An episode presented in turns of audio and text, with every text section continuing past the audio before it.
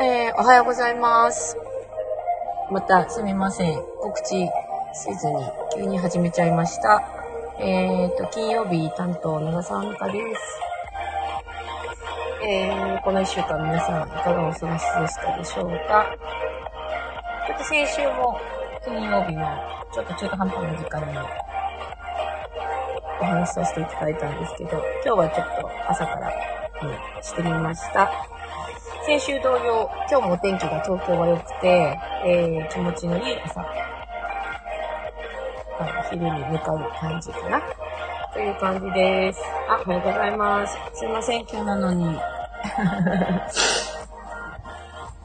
あ、おはようございます。あ、かなちゃんおはよう。そして、そして、まあ今日もどんな話をしようかなと、えー、思いながら、この一週間を過ごしてきたんですが、うーんと、私ちょっと、えっ、と、別の曜日の人に、えっ、と、質問があって、うーんと、私は普段ね、えっ、と、運動はしていないんですけれど、うーんと、食べるもの、最低限食べるものというところで、えっ、と、生のお味噌と、うんと、ミネラル分が多いお塩と、クエン酸を水に溶かしたもの、その3点を、えーっと、健康のためというのかな。体のポテンシャルを最大限に活かせるような、うん、アイテムとしてこの3つを常日頃、取ってるんですけど、うーんと、私は海のお塩、要は海水から、えー、と天日干しで、えー、と満月の時と新月の時を利用したお塩っていうのを、えっ、と、一つまみ。直接、1日に1回とか2回とか、食すっていう手法をとっていて、うーんと、ただ、もとこちゃんはアイルベーダという、あの、もうプロフェッショナルなので、話を聞いてみると、うん、ダメとは言わなかったかな？ダメとは言わなかったけど、岩塩がいいよっていう話もちらっと聞いたことがあって、で、これって人によってなのか、えートータル的なところで見て、岩塩の方がいいのか、ちょっとそのあたりを、えーと、水曜日？火曜日？火曜日か。火曜日担当のもとこちゃんに、えっ、と、質問をしたかったなと思っていて、ちょうど私がライブでいつも聞けてないので、あの、質問をそこに投げられなかったので、もとこちゃんもしこれ聞いてたら、岩塩の、えっ、と、いいところ、海水から取れたお塩のいいところ、要はミネラル分という部分を含めて、簡単にもし説明できることがあるんだったら教えてほしいなと思って、水曜日のもとこちゃんに質問です。勝手に。はい。で、簡単に言うと、お味噌みたいなものは、生のお味噌って不加熱なので、えっ、と、火を通すと少しこう、発酵っていうものが少し弱くなるっていう話を聞いてるので、直接子供たちもティースプーン1杯夜、お味噌汁の代わりにそれをペロッと食べる。もしくはキュウリとか、夏の場合はキュウリにつけたりとか、お野菜につけてディップみたいな形で取る。みたいなことをしている。あと、クエン酸っていうのは、北九州に50年以上、クエン酸のことだけやってきた会社があって、そこは発酵酸味料っていう名前で売ってるのかな。なんかちょっと面白い会社があって、とにかくクエン酸だけやってるんです。で、そこは、えっ、と、きちっとこう、さつまいもから発酵させたもので、クエン酸を作っているらしくて、あの、私はまあそこは値段も安いし、きちっとこう、クエン酸だけに向き合ってるみたいな。なぜ私ちょっと本当に一度、社長になぜクエン酸だけをやろうと思ったのかって聞きたいぐらい、あの、まっすぐクエン酸っていう会社なんですけど、まあちょっと北九州、あ名前ちょっと忘れちゃったな。北九州、クエン酸、あ、違う違う違う。く、く、鹿児島クエン酸で出てくるんです。はい。それを、えー、っと、電磁波、体ってやっぱり携帯を持ってたりとか、まあ、こう、知らず知らずの間に電磁波っていうものの影響を良くも悪くも受けていて、どうしても体が酸性に傾くらしくて、で、やっぱり体って酸性に傾くと、うん、いろんな病気になりやすいというところで、体をアルカリ性に戻すという作用がクエン酸にもあるので、なんでちびちび、ちびちび飲んで体を酸性に傾いたものをアルカリ性に戻す。みたいなものの手助けをクエン酸でしてもらっていると。ただまあ、えっと、口にするまでは酸で、酸性で、体に入るとアルカリ性になるという特徴があるようなので、あまりこう、頑張って酸っぱくしすぎて、胃腸をちょっと弱くするっていうことだったりとかもあるらしいので、えっと、体と相談しながら、胃腸が弱い人はもしかしたらすごい薄い方がいいのか、まああまりちょっと取らない別の方法がいいのか、ちょっと私は医療関係者じゃないのでわかんないんですけど、まあそんな、普段私がどんなものを食して、えー、あ、そうですね、健康を保持するためかな。腸まで活発にするためと、血液をサラサラにし、電磁波の影響から少し、こう、アルカリ性に体に戻す。あとはミネラルが不足しがちな体に対してのミネラルの補充というのをしよう。っていう、えー、めんどくさがらない私には、これだけは続いてるっていう、まあ、3つをご紹介しました。これ、いいのかなプチ情報なの。まあちょっともとこちゃんもし間違ってることあったら訂正してください。はい。っていう感じです。何かちょっと皆さん、毎回言いますが、質問等あったら、何でも答えますので、ここにピピッと書いていただければ。はい。まあ、ただ私、ちょっと、まあ別にあの、医療関係者でもなく、健康食品のえー、会社をやってるわけでもなくっていうところなので、私はまあ本業はスタイリストという仕事をしています。えー、と、ファッションを中心に女優さんだったりとか、タレントさんだったりとか、えー、そういう方たちの、えー、スタイリングのサポート、あとはコラボレーション何かなんかのサポートだったりとか、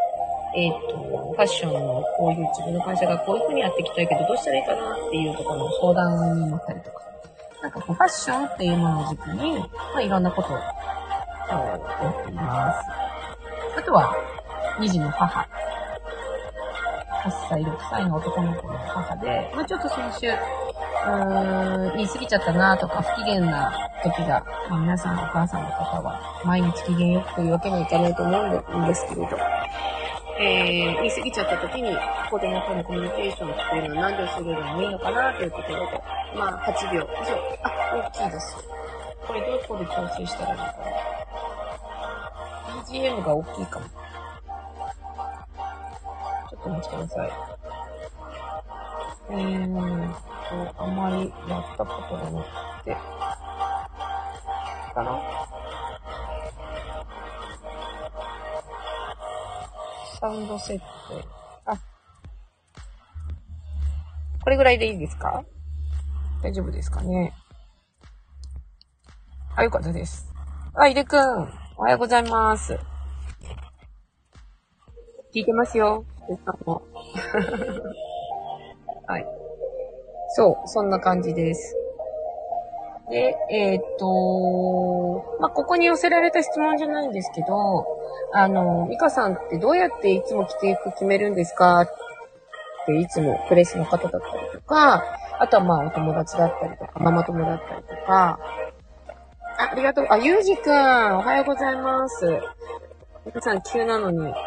何の告知もないのに、すいません。そうそう。で、あのー、どうやって決めるんですかって言われるんですで、えー、っと、私はその時によって何から決めていくかっていうのは、もうその日の朝起きた時の気分によるんですけど、例えば買ったばかりの靴があった場合に、どうしてもその靴が履きたい。雨じゃなくて天気もいいし。っていう時は、その靴に合うスタイリングを作っていくあとは、今日はなんかもう全身、なんかこう黒黒で行きたいと思った時は、もう黒の自分が一番着たいアイテムから、えっ、と、パンツだったりとか、ジュエリーだったりとかを、こう、足していく。みたいなスタイリングに。ああ、さきちゃんおはようございます。そう。あの、っていう、えー、スタイリングの手法っていうのかなその日の気分スタートですけど、靴から始めるか、黒っていう色から始めるか、あとは、今日はちょっとずっとなんかこう疲れてて、うーん、まあちょっと私にとってこう、ピンクとか赤って意外と元気、気づいたらテンションが上がってる色だったりもするので、まあそれを着ようと思って元気ない時ちょっと赤のパンツ履こうかな。じゃあ上何色にしようかな。みたいに決めていくことが結構多いです。で、すごい昔は、20代ぐらいの時は意外と、あのー、スタイリスト始めたぐらいの時は、もう少しこう、見え方？説得力だったりとか、相手をそうえー、同じこう対等な自分に持っていきたいっていう、あの、あまりこう、舐められちゃいけないっていうか、新人だったりすると、うん、少しこう、できるように、相手も、この人だったら大丈夫、みたいな、えっ、ー、と、空気を出すために、前日に考えて、えー、スタイリングを組むってことはよくしていたんですけど、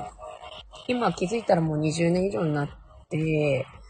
毎日洋服のこと考えて、毎日洋服と向き合ってっていう感じなので、意外ともう15年以上経ってるので、朝、その日の気分を大切に、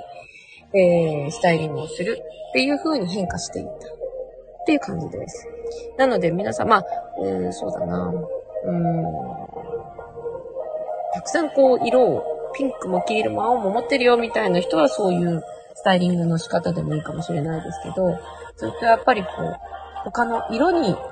色のスタイリングをするのが怖くて、ベーシックカラーしか持ってません。みたいな方も多分いらっしゃると思うんですけど、そういう方は多分一色だけ自分が好きな色それも、えっ、ー、と、チャレ、自分にとって最大のチャレンジになるんだったら、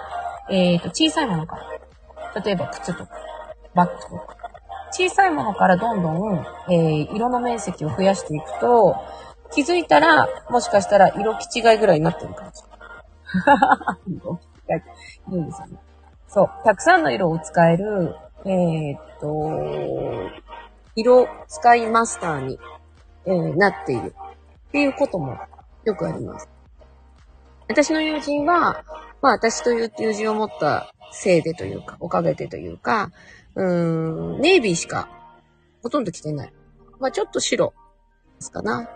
ネイビー、チャコールグレー、たまに時々白。みたいな子がいたんですけど、彼女はやっぱり少しずつ、そこにネイビーに合う色、例えば赤とか、緑とか、黄色とか、少しずつ自分のベーシックになる、うん、カラー、ベーシックカラーに合う。そして自分が好きっていう色を少しずつ足していくっていうスタイリングができたことによって、ワードローブの彩りも変わったし、本人のなんていうのかな、おしゃれ感度も上がっていったっていうことも、その昔ありました。なので、ベーシックカラーはね、全然、あの、悪いことじゃないし、私も、チョコールグレーとか、うん、ブラックとか、ナス、ナスの色に近い紺とか、あ、すごい好きなんですけど、まあそういう色に、どの色を足したら今の気分かな、とか、あとは、どの色を足すことで、私の今の自分の心にフィットする、心が元気になるとかね、いうのも含め、えー、やっています。まあ、いたり、えっ、ー、と、おすすめをしたりという感じです。なんか、わかります？まあ、そんな、ファッションのその日一日何を着ていったらいいですかっていう質問に対しての答えは、アイテムにするか、色にするか。そうだなそうですね。色。色スタートが意外と、あと買ったものをすぐ使いたいっていう私はタイプなので、それに合わせたお洋服が今どんなものでいけるかな、とか。そんな感じで、えー、っと、全体ぼんやりするよりは、一点に的を絞ったとこから広げていくっていうことをすると、案外簡単にスタイリングって、その日のスタイリングっていうのを組めたりするので、まあ、私もそんな感じがしています。皆さんどうですか？その日に着ていくものって前日の夜決める派ですか？それとも、えー、当日の朝決める派ですか？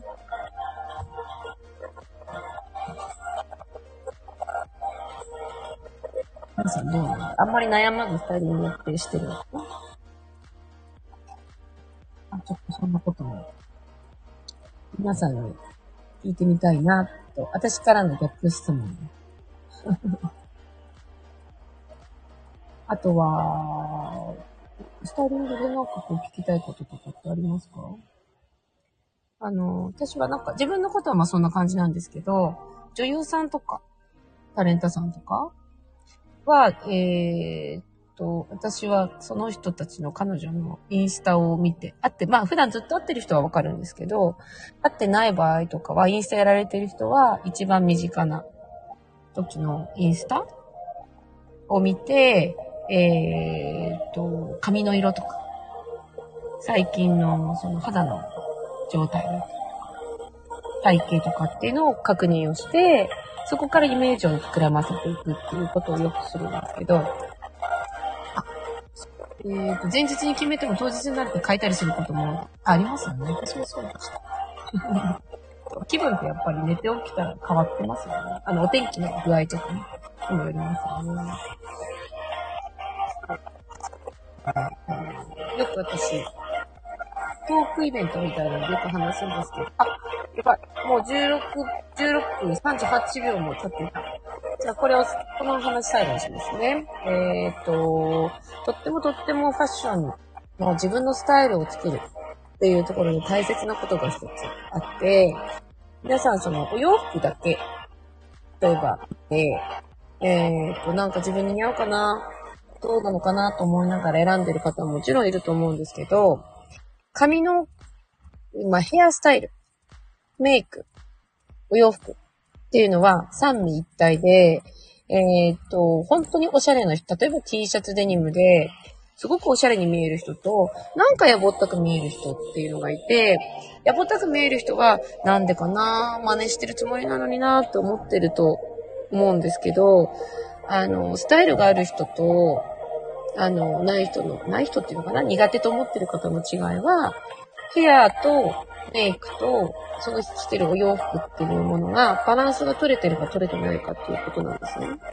例えば、フルメイクをして、髪の毛もバッチリ巻いて、じゃあ T シャツとデニムを着た時に、どうしてもその T シャツデニムっていうカジュアルなボーイッシュのスタイルが、なんとなくうーん、アンバランスになりやすくなっちゃうんですね。なので、ボーイッシュにするっていうことではなくて、メイクをちょっと引き算してみるとか、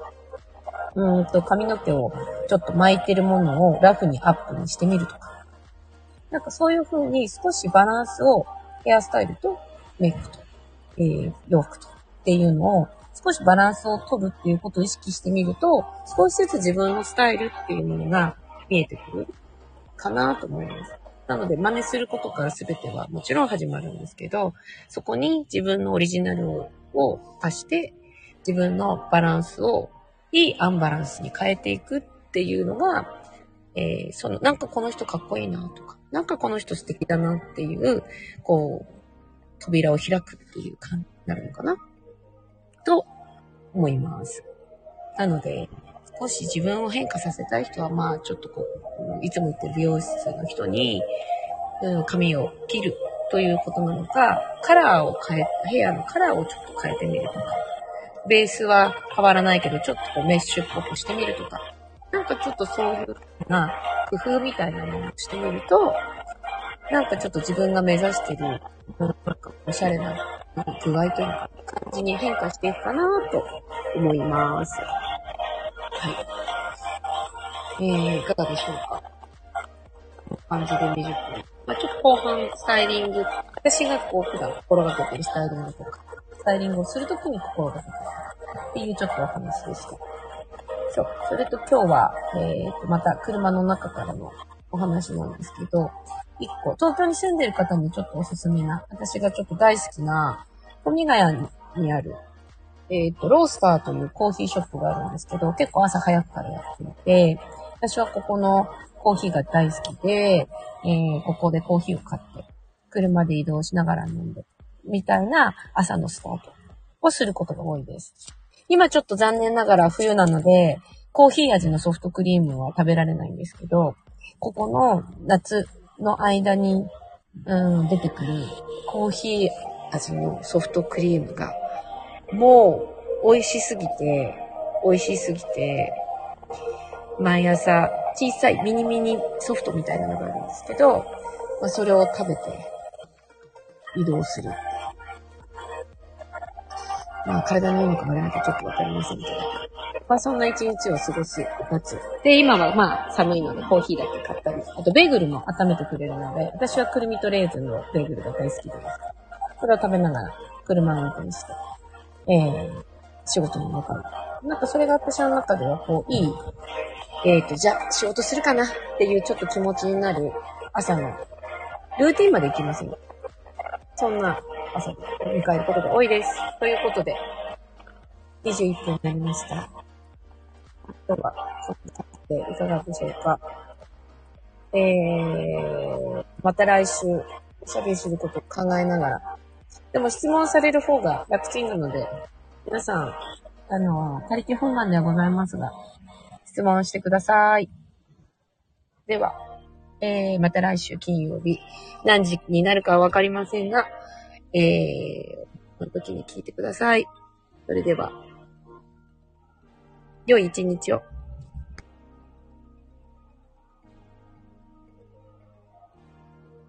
そんなお話上手とかめないでください。嬉しいです。ありがとうございます。